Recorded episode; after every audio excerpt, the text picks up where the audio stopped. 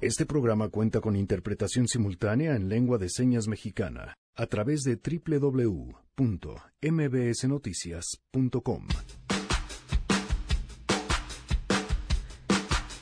La semana pasada les presentamos en este espacio una interesantísima mesa con especialistas para hablar acerca de las eh, acciones que se deben de emprender para mejorar eh, la calidad del aire. Hoy les tenemos preparada la segunda parte de esta conversación, además con todo el tino de que ya tenemos las nuevas normas de contingencia. Entonces, el día de hoy presentamos el programa de contingencias y la semana que entra presentaremos las medidas más importantes del programa integral de calidad del aire de la zona metropolitana del Valle de México. Además, tenemos buenas noticias y muchas cosas más. Quédense, así arrancamos a todo terreno. MBS Radio presenta A Todo Terreno con Pamela Cerdeira. Ella es una pobre colegiala que jamás salió de su pasión por doquier y siempre tuvo gana ser la dueña de su corazón. Estudió la física y geografía, la retórica cursó en un mes del violín conoce la armonía. Dani, muy buenas tardes, ¿cómo estás? Hola, Pam, buenas tardes. Muy bien, ¿y tú? Bien, muy bien. Cuéntanos, ¿qué estamos escuchando? Pues estamos escuchando a Paté de Foix.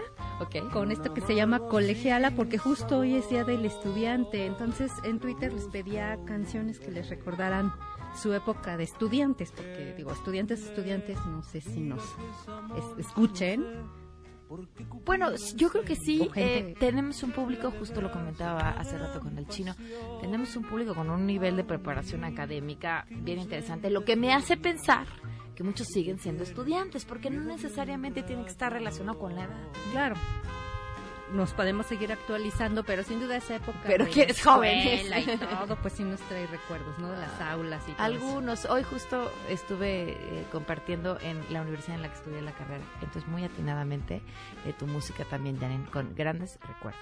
Ok, pues que nos escriban y que nos digan qué canciones les recuerdan su época de estudiantes. Gracias. Feliz día, bye.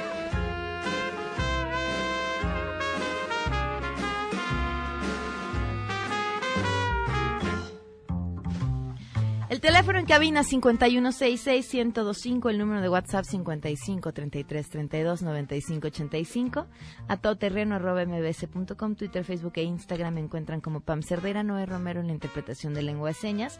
Lo pueden ver a través de www.mbsnoticias.com. A ver. La Secretaría de la Función Pública anunció algo que es, vaya, no un tema menor, sanciones impuestas a miembros, dos altos miembros, eh, bueno, ex miembros de Pemex. ¿Cómo son los detalles de esto que se acaba de dar, pues prácticamente a conocer el de ayer? Hatsiri Magallanes tiene la información. Te escuchamos, Hatsiri, muy buenas tardes. Así es, ¿qué tal, Pamela? Muy buenas tardes. La Secretaría de la Función Pública informó sobre estas sanciones que impuso a dos altos mandos, así lo manejó, dos altos mandos de Pemex que operaron durante la administración del expresidente Enrique Peña Nieto y que serán inhabilitados como servidores públicos por un periodo de 10 y 15 años respectivamente, además de imponerles sanciones económicas por casi 620 millones de pesos a uno de ellos. Esto lo hizo saber la dependencia mediante un comunicado en donde refirió que en uno de los casos se detectó que se proporcionó información falsa en la declaración de situación patrimonial. En dos ocasiones, dice, se omitió una cuenta bancaria que registraba saldos de cientos de miles de pesos. Y bueno, en este caso, fuentes del gobierno federal confirmaron ya que se trata de Emilio Lozoya, el ex director de Pemex. La segunda sanción fue impuesta por irregularidades en la compra de la planta industrial de Grupo Fertinal, misma que corresponde al exdirector general de Pemex Fertilizantes, Edgar Torres Garrido, esto de acuerdo también a las fuentes consultadas. La Secretaría de la Función Pública, por su parte, detalló que luego de una minuciosa investigación, pues se demostró que este funcionario responsable hizo un mal uso de los recursos públicos al pagar un sobrecosto cercano a los 620 millones de pesos y bueno, por tal motivo se estableció una sanción eh, equivalente al daño patrimonial infligido, además de 15 años de inhabilitación a este funcionario. Destacó la dependencia que pues ya con ambas sanciones suman más de 6.200 procedimientos de responsabilidades administrativas tan solo en el sexenio ya del presidente Luis Manuel López Obrador. El reporte que tenemos. Gracias, Hatsiri. Muy buenas tardes. Buenas tardes. Aquí, aquí el gran tema es que esto se anuncia y pareciera eh, así a primera instancia una gran noticia, pero cuando nos metemos al detalle de la información, en el caso específico de Emilio Lozoya, pues la sanción termina siendo prácticamente ridícula. Y si uno escucha hablar al abogado y la respuesta del abogado es, pues estamos hablando de una cuenta que no es una cuenta millonaria y que además lo que ellos dicen es era una cuenta que era de su mamá, eh, la cambió a otro tipo de cuenta y él es beneficiario de esa cuenta, pero no estamos hablando, vaya, ni siquiera de un millón de pesos. Tomando en cuenta, la cuenta y la cuenta, que estamos hablando de uno de los personajes, pues con mayor eh, polémica y por supuesto embarradas, cuando se habla del tema de corrupción por Pemex, por Odebrecht. Vaya, eh, no sé, me, me, me cuesta trabajo dimensionar esto y eh, no me gustan las teorías de la conspiración, pero me parece que es una historia que sale muy a tiempo cuando el gran escándalo tiene que ver con la renuncia de Germán Martínez y sobre todo las razones que da su renuncia y en el fondo, eh, pues el sistema de salud, porque ahí lo importante ni siquiera son los personajes, ahí lo importante es en qué condiciones nos están atendiendo. ¿Y qué pasa si tenemos un, problema de salud? Ahí les vamos a tener próximamente una historia sobre este tema que los va a dejar helados y que, y que no se van a poder perder. Vamos con las buenas.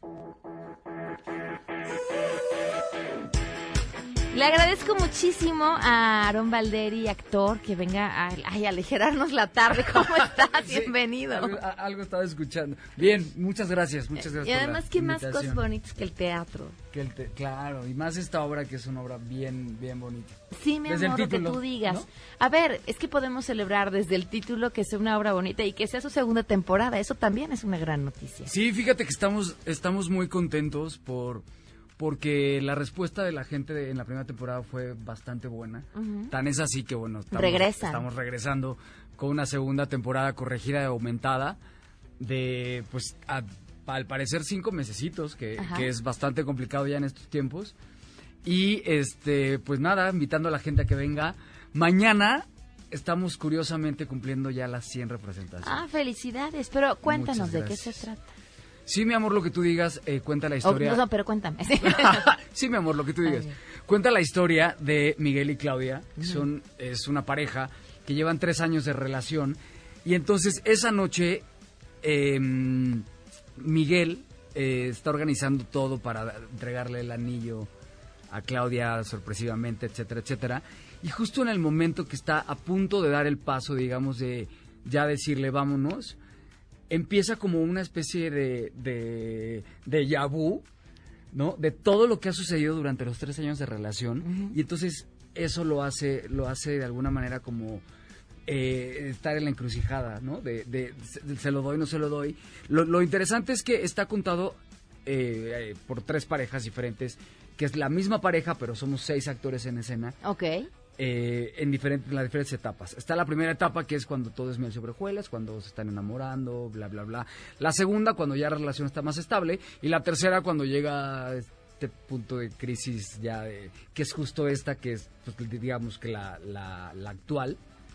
Y está, está bien padre porque es una obra que, que te hace de alguna manera reflexionar, te hace también eh, pues revalorar el caso de que tengas una relación, ¿no? Oye, ¿con quién recomiendas ir? Y te digo por qué. Porque cuando hay, hay obras así de este tipo, que son una delicia y que son divertidísimas, pero que si uno se va a cenar después con su pareja, con quien vio la obra, te sientas a discutir muchos temas. O con amigas y amigos y salir y, pues sí seguir discutiendo, pero sin compromisos, ¿no? Exacto. Yo, yo creo que puedes ir con quien quieras. O sea, evidentemente en pareja puede ser puede ser hasta contraproducente, pero a la pero, pero, pero, igual y no, no al contrario, ¿no? Em, y con las con las los amigos también, porque igual puedes salir echarte una copita de vino y, y, estar debatiendo el, el tema, porque eh, lo que tiene esta obra es que es una obra universal, digamos, porque todos hemos tenido situaciones similares, todos hemos tenido relaciones este de parejas bonitas, tormentosas, de todo tipo. Y, y eso es lo que, lo que, lo que se cuenta aquí, como todo este proceso de una relación de tres años, vista desde, desde el punto de vista de, de esta pareja. O sea, a partir de los 15 años, mañana celebran sus 100 representaciones Mañana. y están viernes, sábado y domingo. Viernes, sábado, domingo en el Teatro Rafael Solana, ¿Ok? ahí en el Centro Cultural Veracruzano, que está en Miguel Ángel de Quevedo. Y tenemos boletos para regalar al público, así que tú hazles una pregunta, ponles una condición. Ah, a ver, ¿qué puede ser? Eh, pues que nos cuenten eh, alguna historia, ¿no? Que tenga una historia más original sobre... ¿Ok? Sobre- Itzel. Sí, a tomar ahí. llamadas, Itzel. Cuéntenle a Itzel su historia de amor. Las primeras cinco personas. 51 Exacto, ¿cómo se 66, conocieron? Eso puede ser 105. bonito ¿Cómo se también. ¿Cómo se conocieron? Ok, me parece Eso puede ser bonito. Y la más 51 original, 66 1025 y se van al teatro mañana a las 100 representaciones. A las 100 representaciones. Muchas felicidades. Muchísimas gracias y ojalá nos acompañes tú pronto. Claro, ahí están viernes, sábado y domingo en el Teatro Rafael Solana. Solana. Muchas gracias. Al contrario. Vamos a una ti. pausa y volvemos. En unos momentos, en A Todo Terreno. ¿Qué va a pasar con el nuevo plan de contingencia ambiental? ¿Qué tenemos que hacer para mejorar la calidad del aire? Todo eso en una mesa al volver. ¿Crees que las medidas implementadas por el gobierno en el sector salud para evitar la corrupción están siendo eficientes? Yo creo que esas medidas anticorrupción están de plano muy voladas y perjudicando a, a los que menos tienen, a los que más dependemos del seguro social. De por sí no hay medicamentos, son larguísimas las citas. Y ahorita con el recorte, este, yo creo que va a ser más difícil y si no es personal es peor. Si las medidas son eficientes o no, la verdad, qué falta de medicamentos tenemos en Pemex, ¿eh? No hay nada para controlar enfermedades como diabetes, hipertensión, no, no te sé decir de otras enfermedades de VIH, de cáncer, pero a veces ni para enfermedades simples que- requieren este antibióticos, no hay nada de medicamento. Regresamos. A Todo Terreno. A Todo Terreno. Con Pamela Cerdeira. Continuamos. No saben de qué bonito proyecto vamos a platicar. Ay, son esas historias que nos dan esperanza en todo, en que todo puede ser mejor y todo puede estar y va a estar mejor. Nos acompaña Karina Fogel, Fogel, Fogel, ¿verdad? Fogel, Gerente global de comunicación de Grupo Bimbo. ¿Cómo estás? Muy Bienvenida. bien, Muchas gracias por la invitación. En serio, no sabes qué gusto me da que estés aquí y que además nos vengas a practicar de esto. Imagínense, quienes nos están escuchando, un proyecto que involucre la educación y utilice al deporte como excusa para la transmisión de los mejores valores. Cuéntanos, ¿de qué se trata todo este enorme proyecto que además en esta, en esta etapa, porque es año tras año, vamos ya casi a la mitad? Así es. Mira, Futbolito Bimbo es un torneo de Grupo Bimbo que se lleva a cabo, ya esta es la edición número 56 que Ok. lo llevamos a cabo. Es el proyecto de responsabilidad social más importante de la empresa en México. Y como tú bien comentas, el objetivo que tiene este, este proyecto, el Futbolito Bimbo, es promover valores a través del deporte. Participan niñas y niños de escuelas públicas y privadas de todo el país. Son 45 ciudades, 64 se- subsedes que están, que están eh, participando. Eh, hay 89 mil niños en esta edición participando. 89 mil. Así es. ¿Cómo se inscriben? Se inscriben las escuelas, pero hay requisitos importantes. El niño tiene que tener promedio de 8 para poder participar. Ok. Entonces, la escuela es quien inscribe al equipo. Pueden inscribir dos equipos por rama, porque también tenemos rama femenil. Un, un 30% de los participantes son niñas. Está creciendo mucho ese, ese porcentaje. Y pueden inscribir dos equipos en el, en- en el turno matutino y en el turno vespertino por escuela, por rama. Traías el dato que era de cuántas escuelas. están 7.700 equipos y son 4.000 escuelas participando en esta edición. Ok. ¿Tiene algún costo para quienes Ningún participan? costo, ningún costo, ni para los niños ni para las escuelas. La empresa absorbe todos los gastos que implica este torneo, desde lo que son la renta de las canchas, los uniformes, cuando ya juegan los, Ustedes les uniformes, dan los, los uniformes a los equipos. A partir de las etapas estatales ya empiezan a, a usar uniforme. Ahora en estas etapas usan casaca. Claro, ¿cómo van las etapas? Porque además supongo después hay que trasladar a los niños de una ciudad a otra si es que van avanzando en las etapas. Claro, mira, ahora están jugando la etapa local, en donde están, están jugando en un sistema de round robin y eh, van, va a salir un campeón por cada una de los de las eh, de los grupos. Y luego se va a jugar la etapa la etapa estatal que la etapa estatal se juega al- el 8 y 9 de junio, o sea, ya estamos próximos a jugar esa etapa, en donde va a salir por cada rama un campeón del estado el cual luego se va a trasladar, bueno, uno de los estados va a ser va a ser locatario, son ocho regiones que tenemos. Un- uno de los estadios va a ser como el, uno de los estados va a ser el anfitrión y van a jugar las finales regionales de donde vamos a tener ocho campeones de, la rama varonil, ocho campeones de la rama femenil y ahí ya empiezan a obtener premios porque vienen esos campeones a la Ciudad de México a vivir un camp de cinco días especialmente diseñado para ellos.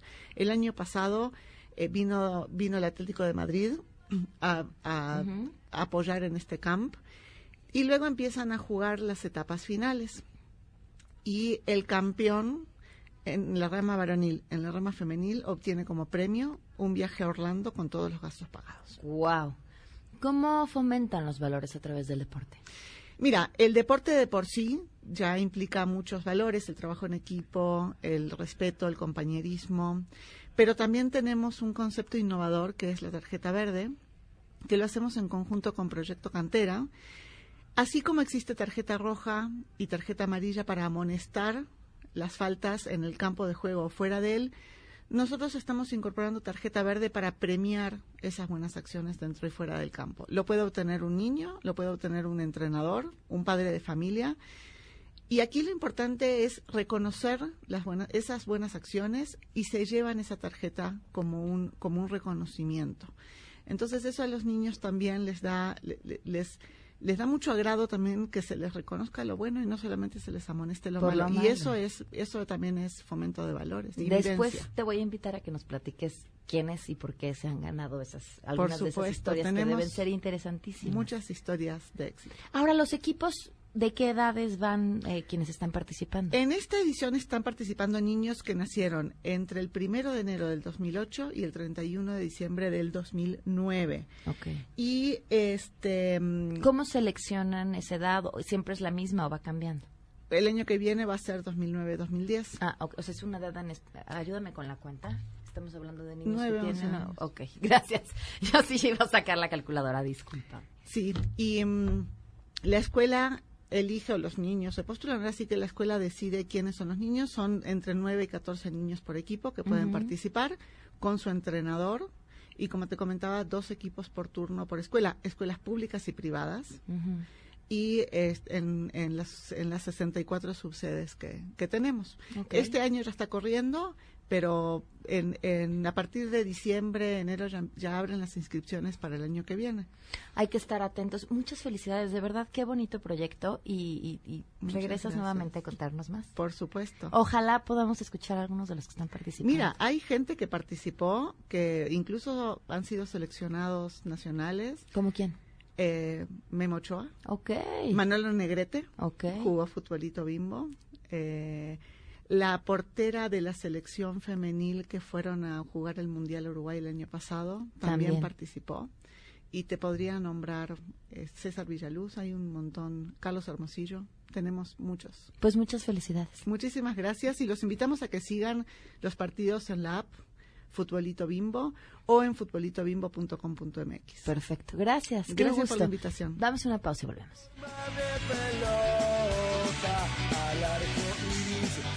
Puedo hacer un gol.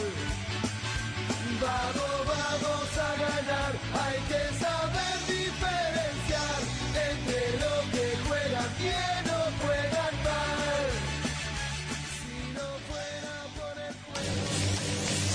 que las medidas implementadas por el gobierno en el sector salud para evitar la corrupción están siendo eficientes? Las medidas que funcionan son las que vamos a ver en la vida real, las que, las que afectan directamente al derecho a viento de él. Las que no son las que están haciendo ahorita, que están recortando por todos lados. Pues nosotros pues no nos, no nos deja más opciones que dijo él, que no hay recortes y que no hay despidos y que están racionando los medicamentos.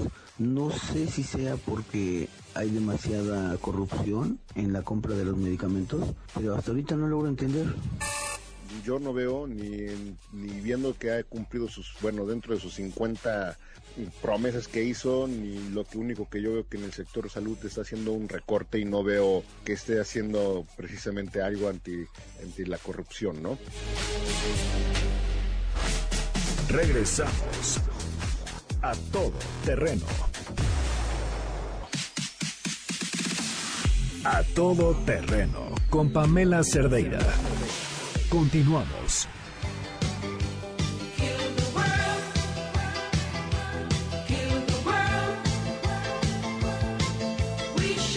Atinadísima la canción para la mesa que tendremos aquí, 12 con 30 minutos. Continuamos a todo terreno. Gracias por seguir con nosotros. Nos acompaña la doctora Patricia Segura. Bienvenida. Gracias por estar aquí. Gracias, Pamela. Un placer. También nos acompaña eh, Salvador Blanco Jiménez. Gracias por acompañarnos. Muy buenas tardes. Stefan Brodziak. Gracias por estar aquí. Un placer. Ya los habían escuchado todos la semana pasada. Se une a esta mesa Ricardo Pascua. Bienvenido. Gracias por acompañarnos. Muchas gracias. Bueno, primero se anunciaron ya estas eh, nuevas medidas eh, para contingencia, que es cierto, no había un plan, la emergencia los llevó a hacerlo. Yo sí quisiera reconocer que sí me da un poco la impresión de que en este gobierno se trabaja con mayor velocidad, tanto que pues en el otro se dejó pendiente un gran tema como este. Pero quisiera conocer sus opiniones. Bueno, sí, sí sería importante comentar que eh, el, protocolo que existía para contingencia estaba solo normado o basado en, ozono. Entonces, la verdad es que ahora poner estos nuevos contaminantes ya como criterio también para contingencia, eh, a mí me parece fabuloso y más aún ahora tener esta fase 3 que combina la presencia eh, de varios contaminantes sin que necesariamente tengan que cruzar un umbral tan grande como 150 o 140 que ahora se está poniendo este, porque esto evita, desde luego, eh, efectos a la salud y esto es tremendamente importante. Las contingencias lo que pretenden es hacer medidas a nivel, o sea, de toda la megalópolis para que eh, eh, se entienda que, que lo que se pretende es mejorar, bueno, evitar riesgos a la salud, que esto es lo más importante. Claro. Pues eh, sí, como lo menciona eh, Patti, la, inclusión de las PM2.5 dentro del criterio de activación de las contingencias nos parece eh, fundamental. Eh, también era un pendiente, era un rezago histórico que teníamos, que se había solicitado desde hace años por parte de los académicos, especialistas, organizaciones civiles. ¿Desde hace cuánto? Pues cuando menos, este, Patti, yo sé de por parte del INSP que lo estaban pidiendo desde 2015, 2014, ¿no?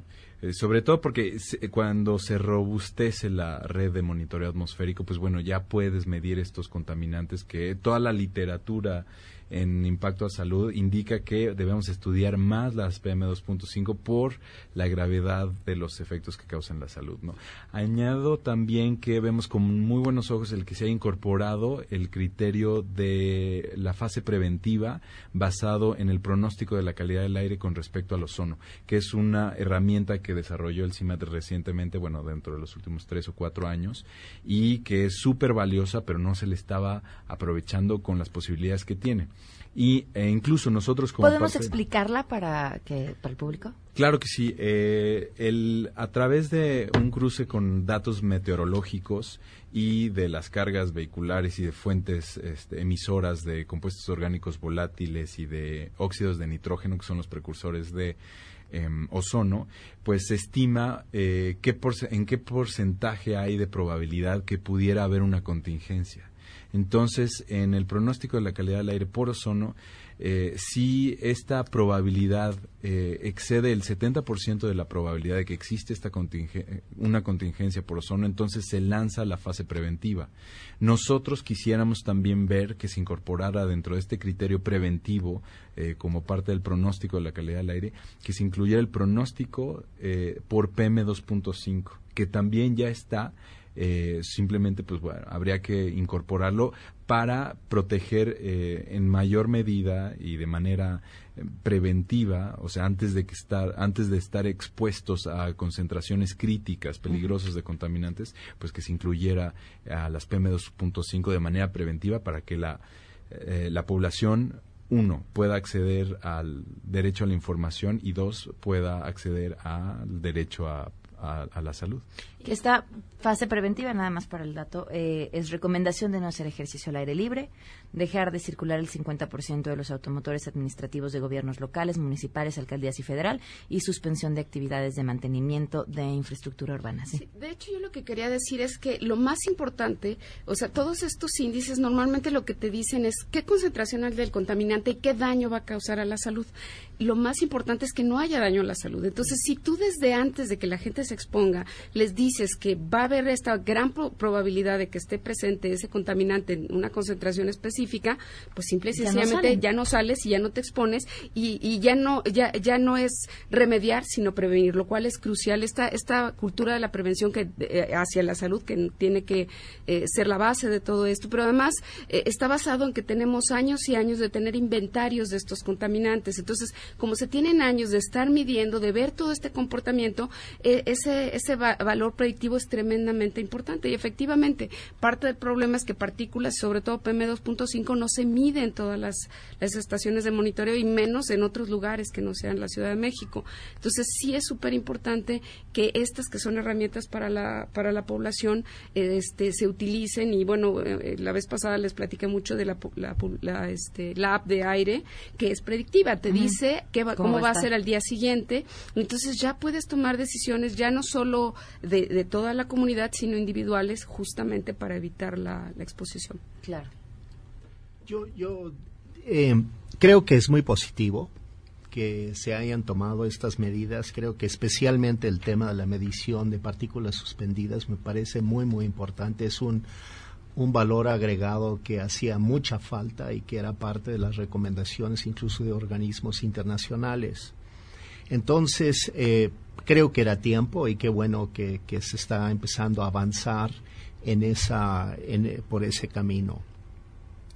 El problema que, siento es que estamos eh, una vez más más bien reaccionando ante una circunstancia y no atendiendo problemas de fondo. Y yo creo que este es parte del problema que lo que a mí me dice, por lo menos, es de que Qué bueno que superamos esta crisis en este momento. Mejor preparémonos para la próxima que viene, porque va a haber una próxima crisis. Entonces, no es como una actitud de pesimismo, sino una, creo que tiene que ser una reacción de sobrevivencia, incluso de la especie humana aquí en, la, en la zona metropolitana, porque, por ejemplo, eh, The Guardian hizo un estudio de todos estos años, de, estos días de este, de este año, del primero de enero hasta el, el 20 de, marzo, y llevamos 131 días de aire tóxico en la Ciudad de México. Eh, nueve, nueve días, en todo este, en lo que va del año, nueve días de un aire regular, que es de, de más o menos de 50 a 100 eh, puntos de ozono. de 100 a 150 eh, es la gran mayoría de los días y estos últimos nueve, otros nueve días por arriba de 150. Es decir, eh, básicamente respiramos un aire malo en la Ciudad de México y esta es la verdad cotidiana de, nuestra vida aquí. Entonces, ¿cuáles son las respuestas? Uno, yo creo que el tema de las, de las eh, partículas suspendidas viene básicamente por los incendios. Es decir, creo, se gestó una crisis inesperada. Eh, ¿Qué haces con 30 incendios en la Ciudad de México? Ya no en el país, que eran la foto de la NASA, era impresionante de la cantidad de incendios en toda la República Mexicana. Esto eh, viene eh, también de una concepción que hay, y esto es lo que quizás más me preocupa y concluyo con esto, de que si no decidimos eh, gastar los recursos que son necesarios en la inversión de tecnología y de eh, renovación de plantas, eh, por ejemplo, de movilidad en, en la zona metropolitana, difícilmente vamos a resolver este problema. Por más que, que bajemos, eh, que, que tengamos más y más controles, y yo, yo aplaudo eso, yo digo qué bueno que hay eso, pero si nosotros no cambiamos toda la planta de movilidad en la Ciudad de México, empezando por, por el transporte público, imposible resolver este problema. Entonces, todo eso cuesta. Y yo me pregunto qué, tan, qué tanta disposición hay, que, hay por pagar esto, porque eh, yo lo que estoy viendo es de que el gobierno, con otro tema, pero la discusión sobre el sector salud, hace pensar que hay una gran indisposición a invertir lo que se tiene que invertir en esto, porque eso se ve como un gasto superfluo, poca, poco control sobre el gasto público, eh, eh, contra los principios de la austeridad, etcétera. Pero la austeridad sí puede matar a la gente. Es decir, si, si, si, si no se entiende conceptualmente eh, una nueva idea de austeridad, vamos a terminar sin entendiendo el problema y viendo en nuestra cara nuestra muerte inminente. Entonces, eso lo tenemos, tenemos que tomar decisiones y son decisiones muy duras, pero requieren un, un cambio de, manejo. Y el último punto es tiene que devolverle a la capital el fondo de capitalidad, que era un fondo que habíamos ganado y que era precisamente para, para tratar, por ejemplo, todos los temas de movilidad. Y se quitó el fondo. Y el gobierno de la ciudad ni siquiera chista con eso. Son siete mil millones de pesos que eran designados por el hecho de ser la ciudad capital y hay que asumir que la ciudad capital tiene sus graves problemas y requiere de ese fondo. Hay que imponer esos fondos. No veo al gobierno local reaccionando con energía exigiendo la reposición del, del fondo de capitalidad. Y eso me preocupa mucho porque se, se malentiende entonces la idea de qué es gastar dinero público, para quiénes y en qué rubros. Y yo creo que habría que rediscutir eso. Salvador. Sí, y yo, yo me quiero referir justamente a pues eh, el gran beneficio que tenemos de la tecnología actual. En la tecnología actual, eh, PM2.5 se, se puede medir mejor. Las PM2.5 son aerosoles que tienen una condición sólida, una parte, otra es líquida y otra es gaseosa y es muy difícil medirlo bien. Entonces, hoy por hoy tenemos una amplia cobertura en la Ciudad de México que lo mide y lo mide bien. Eh, falta que se mida bien también en otras regiones de la megalópolis y, y, en eso pues hay bastante trabajo de la, de la Semarnat y, y ahora de la CAME. Eh, es muy importante y es algo que no se ha mencionado en ningún foro, es qué contienen estas partículas. Se ha dicho que, que tienen tóxicos y esto es cierto, pero un problema que tenemos en países como, como México es que una gran cantidad de partículas también son del suelo. Más o menos entre un 20 y un 30%, dependiendo de la localidad, es del suelo. Entonces ya de entrada tenemos un problema de aporte de partículas. Otro eh, de, de, de estos contaminantes que se miden como dióxido de nitrógeno, dióxido de azufre, se convierten esos gases a partículas y, y, y es otro 20, 30% que, que, que conforman a, a, las partículas. Y luego viene el material orgánico, que es quizás el más peligroso porque ahí se alojan hidrocarburos aromáticos policíclicos, donde hay, eh, pues son sustancias que, que, que, con potencial de cáncer, mortalidad y, y, y, y, de otros problemas que incluso se pueden heredar. ¿Qué los o generan estos en específico? Estos los generan la, la combustión, la combustión de biomasa, la combustión de, de, de, de los procesos industriales ¿Qué? y las gasolinas. Sí, como... ¿Qué porcentaje depende de la combustión generada por vehículos? Pues de, por vehículos sí es un porcentaje alto, serán alrededor de un, de un 70, 60%. Entonces, por eso yo veo a bien que esté enfocado ahorita hacia, hacia las emisiones vehiculares y, por supuesto, también en estas medidas hacia cómo, cómo puede impactar la refinería de Tula. Esto es, esto es algo también muy bueno porque una buena parte del año las emisiones de Tula pues, se, tra- se trasladan a la Ciudad de México y esos compuestos orgánicos volátiles son precursores de ozono, pero también de la formación de partículas finas. Entonces esa medida fue realmente muy buena. Y otro, otra fuente adicional pues son las emisiones del Popocatépetl, que cuando este, los vientos vienen direccionados para acá, hacia la ciudad, pues también tienen un aporte. Entonces tenemos emisiones de todos lados de PM2.5 y pues yo quiero decir varias cosas, pero orientadas justamente hacia la prevención. Eh, nosotros como ciudadanos nos preocupamos de qué es lo que comemos, que sea bajo en grasas, con, bajo en calorías, que, que no engorde, etcétera. Pues debemos de preocuparnos también de qué es lo que respiramos. Entonces, eh, ¿cómo podemos, qué podemos hacer como ciudadanos? Bueno, eh, pues exponernos lo menos posible. Ya realmente, eh, pues ¿Pero esto no- es deja de salir a la calle? eh, no, no, pero no salir a las horas pico, por ejemplo, eh, mover nuestras rutinas, no correr en, en camellones con alto trans- tránsito vehicular, eso no es saludable, Hay quien ya tiene actividades de, su trabajo es en la calle, entonces ahí es muy difícil. Tenemos trabajos justamente incluso de, impactos en la salud de la gente que trabaja en la calle, choferes de taxis, etcétera.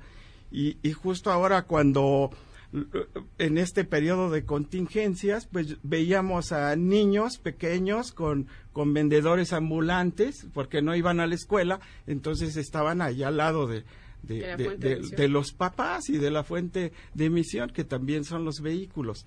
Entonces, yo lo que eh, llamaría es a que la gente se, se informe y vea páginas como la de Monitoreo Atmosférico de la Ciudad de México, que consulte el eh, SINAICA, que es el Sistema de Información de Calidad del Aire del país. Eh, muchas redes alojan su información ahí, incluyendo PM2.5, y, y se informen de manera tal que no se conformen con el índice de calidad del aire, sino que vean cuál es eh, la concentración y, y, y- y de ahí determinar qué es lo que nos ¿Es conviene peor hacer. la concentración de partículas menores a 2.5 que la de ozono? ¿A cuál tendríamos que poner más atención? Porque más son muchas. eh, de- eh, por ejemplo, los IMECAS están hechos para cada contaminante, bueno, los ah, índices de calidad de aire. Entonces, lo que te dicen, por ejemplo, 100 quiere decir que tienes la suficiente cantidad de ese contaminante para empezar a generar daño en la población abierta. Este, eh, como bien comentaban, las partículas, sobre todo las PM2.5, pueden tener un gran potencial tóxico porque hay muchas cosas que están dentro. Pueden haber metales, plomo, vanadio, eh, tungsteno, eh, o sea, la ignorancia es la felicidad. Y efectivamente, como comentaban, eh, eh, los hidrocarburos aromáticos policíclicos como benceno, tolueno, benzoapireno son totalmente cancerígenos, es decir, ellos llegan y rompen el material genético. Entonces, el problema es qué tenemos en esas partículas. Por ejemplo, ahora que fueron de los incendios, tienen mucho material este, orgánico, pero también pueden tener aerobiológicos. Y ahí puedes tener sustancias que pueden hacer alergias, que puede- te pueden generar este, infe- inflamación, diferentes tipos de inflamación. Entonces, sí es importante eh, de qué están compuestas esas, esas partículas. Y, luego, entonces, la fuente es importante. Una cosa es que sea el volcán, que tiene muchísimos metales, que puede tener hasta asbestos, este, sílices, etcétera. Importante cuando son los, este, el, el- el suelo o, eh, específicamente las gasolinas que tienen sobre todo este material este, orgánico. Pero sí es muy importante que además, déjate del, del contenido, la susceptibilidad de cada persona. No es lo mismo, como bien comentaban, un niño pequeñito que un anciano o que tengas a una persona con, con diabetes o con cáncer ya por, de por sí o con una enfermedad cardiovascular o cualquier enfermedad respiratoria. Tengo que ir a una pausa. Ahorita que regresemos les voy a pedir que me contesten dos cosas. Entonces, ¿cómo nos protegemos? Los cubrebocas sirven, nos sirven, compramos un purificador, nos salimos, a qué hora salimos a correr. ¿Y qué podemos hacer desde nuestras trincheras para mejorar el aire que estamos respirando? Volvemos. ¿Crees que las medidas implementadas por el gobierno en el sector salud para evitar la corrupción están siendo eficientes? A corto plazo sí es posible que sean suficientes, pero a mediano o largo plazo ya es ahí es donde está la incógnita, qué tan efectivo va a ser. Ayer tuve el testimonio de la esposa de un médico que trabaja en el hospital infantil, que está muy preocupado por los recortes presupuestarios en, en el sector salud y él dice que va a haber serios problemas para los pacientes. Es una irresponsabilidad. Primero que se piense en Pemex y después en los seres humanos. Es una pena. La carta de Germán Martínez demuestra que no se está haciendo nada para combatir la corrupción en el sector salud. Como él mismo dijo, va a haber gente que muera si no tiene las, medicinas y los medicamentos necesarios para poder este, solucionar su problema de salud. Se está combatiendo, pero para no hacer nada. Regresamos a todo terreno. A todo terreno con Pamela Cerdeira. Continuamos.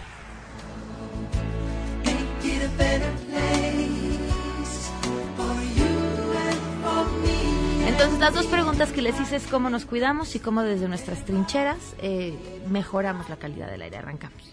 Bueno, rapidísimo, este, hay que seguir las recomendaciones que dan este, las autoridades porque se hacen basadas en justo en que sabemos el efecto que puede generar eh, en la salud. Y para eso como bien este, comentábamos hay este, instrumentos de información para la población. Entonces es súper importante usar las aplicaciones estar consultando la página de aire. Y nuevamente quiero platicarles del índice de riesgo para personas susceptibles que es un índice que se generó a partir de la Secretaría de Medio Ambiente de- de- dedicado específicamente para las personas para determinar la susceptibilidad. Lo pueden con- consultar todos los días en la página de aire. Va de, desde 0 hasta 10 y evidentemente cada quien tiene que ir conociendo su número, cuál es el número a partir del cual empiezan a tener efectos en la salud y ver en todo caso qué contaminantes el que les está causando parte de ese efecto. Mascarillas, purificadores. Este, solo las mascarillas de alta eficiencia, que no los venden en cualquier parte, eh, pueden frenar mm, eh, partículas menores de 2.5. La- las- los otros eh, cubrebocas normales, si acaso las polvos más grandes, pero la verdad es que, y los gases no los deten- detiene nadie, entonces, este, pues pueden ayudar para los más expuestos, quien vean una motocicleta o una bicicleta probablemente. Okay. Ahí las mascarillas de... de- eh, eh, sí, co- que las venden en la Comex y esas para barniz y todo. Esas son las de Esas alta las que se ven así como Aníbal Lecter un poco, que, que ayudan en, el, en la percepción de riesgo, ¿no? En ese es un claro, punto claro. que ayuda, ¿no? El otro punto que yo quería mencionar para cerrar es que como ciudadanas, ciudadanos, tenemos que levantar la voz para exigir a nuestras autoridades que le ponga límites en cuestión de las generaciones tecnológicas de todos los grandes emisores. Estoy hablando en particular del sector transporte, que es posible, estoy hablando también del sector industrial, las fuentes fijas, y desde luego que Pemex cumpla con la distribución de las gasolinas y diésel de super ultra bajo azufre. Ya estamos hablando de 10 partes por millón de azufre, de 15 partes por millón de azufre máximo en diésel para poder transitar a las nuevas tecnologías. Entonces tenemos que levantar la voz y en ese sentido va el lanzamiento que hicimos nosotros del o- eh, Observatorio Ciudadano de la Calidad del Aire para demandar a los gobiernos que le finquen límites. Y desde luego también uno de los aspectos fundamentales para mejorar la calidad del aire es el ordenamiento territorial. ¿Mm? las políticas de vivienda, las políticas de trabajo, cómo están centralizados, más bien queremos descentralizar los núcleos de trabajo para que la gente viva ahí donde está su trabajo, ¿no? Y no que tenga que desplazarse grandes distancias eh, induciendo a la demanda de movilidad. ¿Cómo nos unimos a esta petición? Pues estamos en nuestras redes de El Poder del Consumidor, del Centro Mexicano de Derecho Ambiental, de Greenpeace, de eh, Transita Seguro, de, de Visitecas. Eh, estamos haciendo estos esfuerzos, le estamos haciendo llegar un- una petición a la CAME y al Gobierno de la Ciudad de México y a la Semarnat encaminado a todas estas políticas que estamos solicitando. Oh, muy bien. Gracias, Ricardo. Eh, bueno, recientemente creamos eh, lo que hemos denominado el Polo para la Movilidad, que es un grupo de diputados, diputadas, tanto federales como locales, y otros ciudadanos como yo, que no soy diputado, eh, que estamos muy preocupados por este problema y sentimos que tenemos que actuar con la sociedad civil, pero también empleando los instrumentos legislativos eh, para impulsar políticas más concretas. Por ejemplo, creemos que es un error que el gobierno haya querido bajar los requerimientos eh, para la verificación. Esperemos que con esta experiencia que acabamos de tener se rechace, pero este movimiento, este polo, plantea que se tiene que rigidizar, no liberalizar la circulación. Dos, eh, tenemos que cambiar toda la planta eh, de transporte de la zona metropolitana y eso quiere decir priorizar metro. El metro es estratégico para una zona como la ciudad y los metrobuses. O sea, creemos que este tipo de transporte es lo que tenemos que privilegiar y nos preocupa que vemos que un gobierno es muy débil frente a los microbuseros y a los taxistas abusivos. Entonces, Nadie ha podido con ellos. Entonces, estamos hablando de mafias que tienen intereses económicos muy poderosos.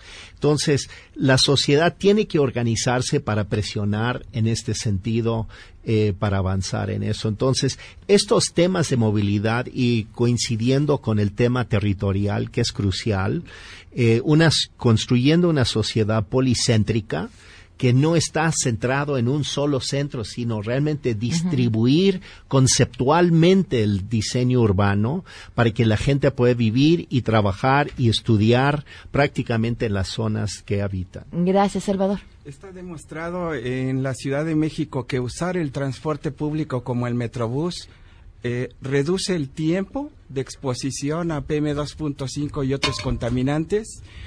Y en particular para el PM2.5 la gente está expuesta hasta un 40% menos utilizando el Metrobús y el metro también eh, en un porcentaje similar y de otros contaminantes tan peligrosos como el benceno se reduce hasta un 80% si utilizamos Metrobús. Entonces utilizar y exigir un medios de movilidad este pues más más generalizados es mejor.